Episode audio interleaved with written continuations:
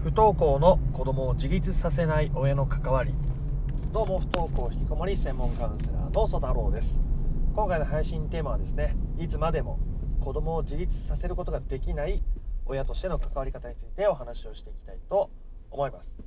まあ、今は不登校引きこもりだけどいつかは自立をしていってほしいと。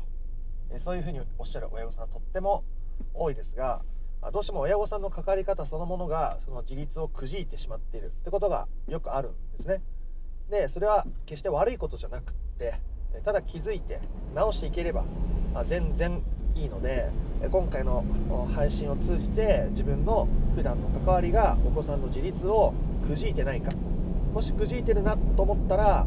それをどうやって見直していけばいいのかっていうことまでお話をしていきたいと思いますので動画を見終わる頃にはお子さんに対して自立を促す考え方とか関わり方っていうのがつかめて、えー、あなた自身もそしてお子さん自身もより自立した生活人生を送っていけるようになっているはずなので、えー、ぜひ最後まで聞いていただけたらなと興味があれば聞いてもらえたらなと思います。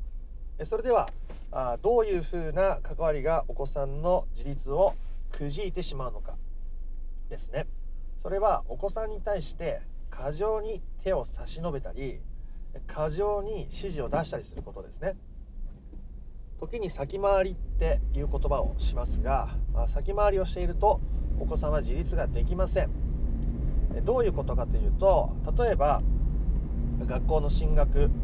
で、えー、この高校がいいんじゃないの？こっちはあなたの学力が無理かもしれない。こっちの高校の方が後々いいよ。みたいなことを言ってしまったり、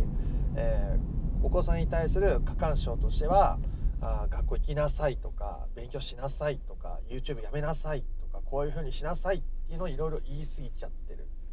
とお子さんは自分の感覚とか自分の感性っていうものを信頼できなくなるんですね。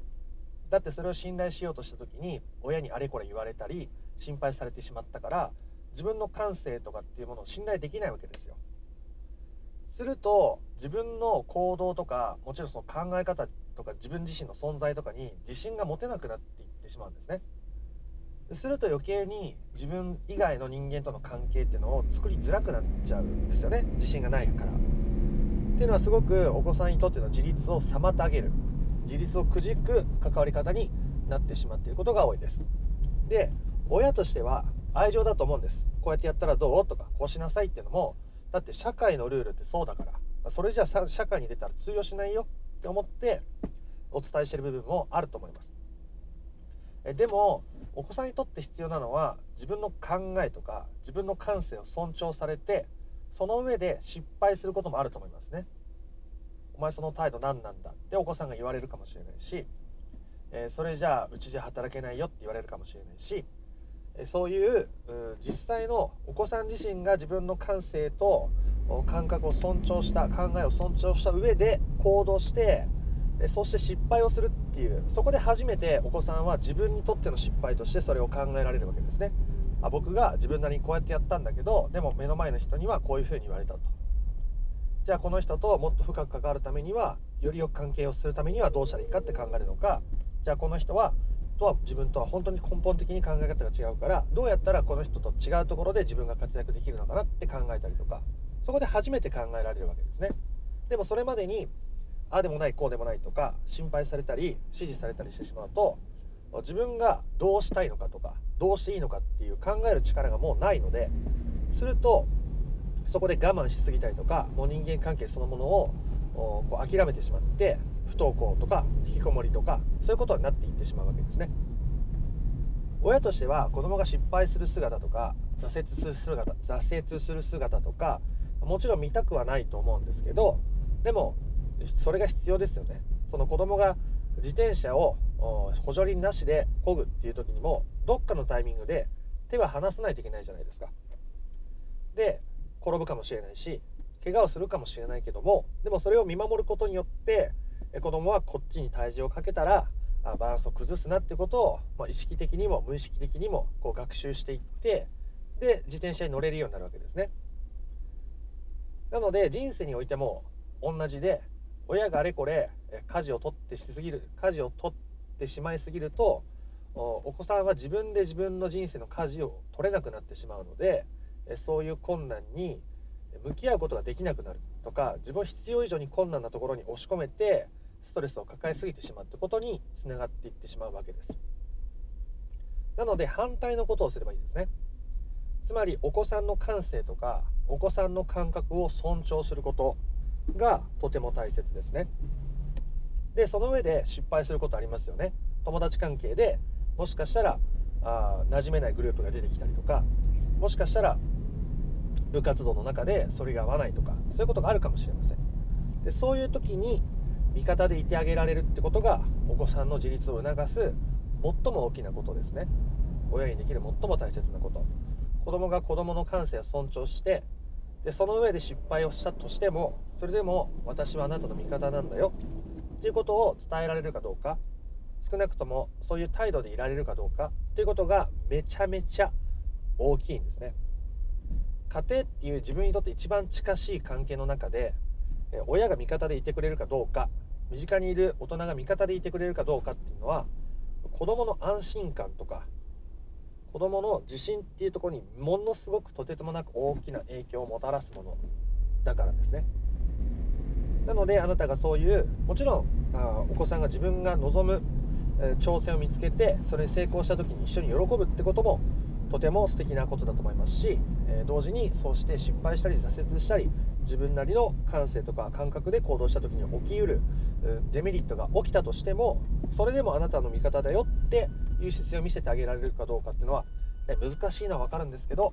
とてつもなく大事なことというお話でございますでもちろん今その部活とか学校にそもそも行ってない状態で子どもの考えとか決断を尊重するって家から出てないし会話もできないしどうしていいかわからないと思っている方のためにもう少し話をしてみたいと思います。えでそういう時にどうしたらいいかってことはお子さん今学校に行かないっていう選択をしてるわけですね。で学校に行かないことによってお子さんは自分のことを責めてるかもしれないし自信を失ってるかもしれないしもしかしたら思うぞも YouTube やってるってお子さんもいらっしゃると思いますけどゲームやってるとかね、え、だとしてもそれはお子さんの選択ですよね。お子さんが選んだことです。それが不本意ながらかもしれないし、えー、前向きなのか分かんないんですけどお子さんがそうやって自分で選んでいる今その状態っていうものを親であるあなたが受け入れるってことがとっても大切なわけです。そして自分のお子さんの今の状態を受け入れていくことがまずとても大切ですし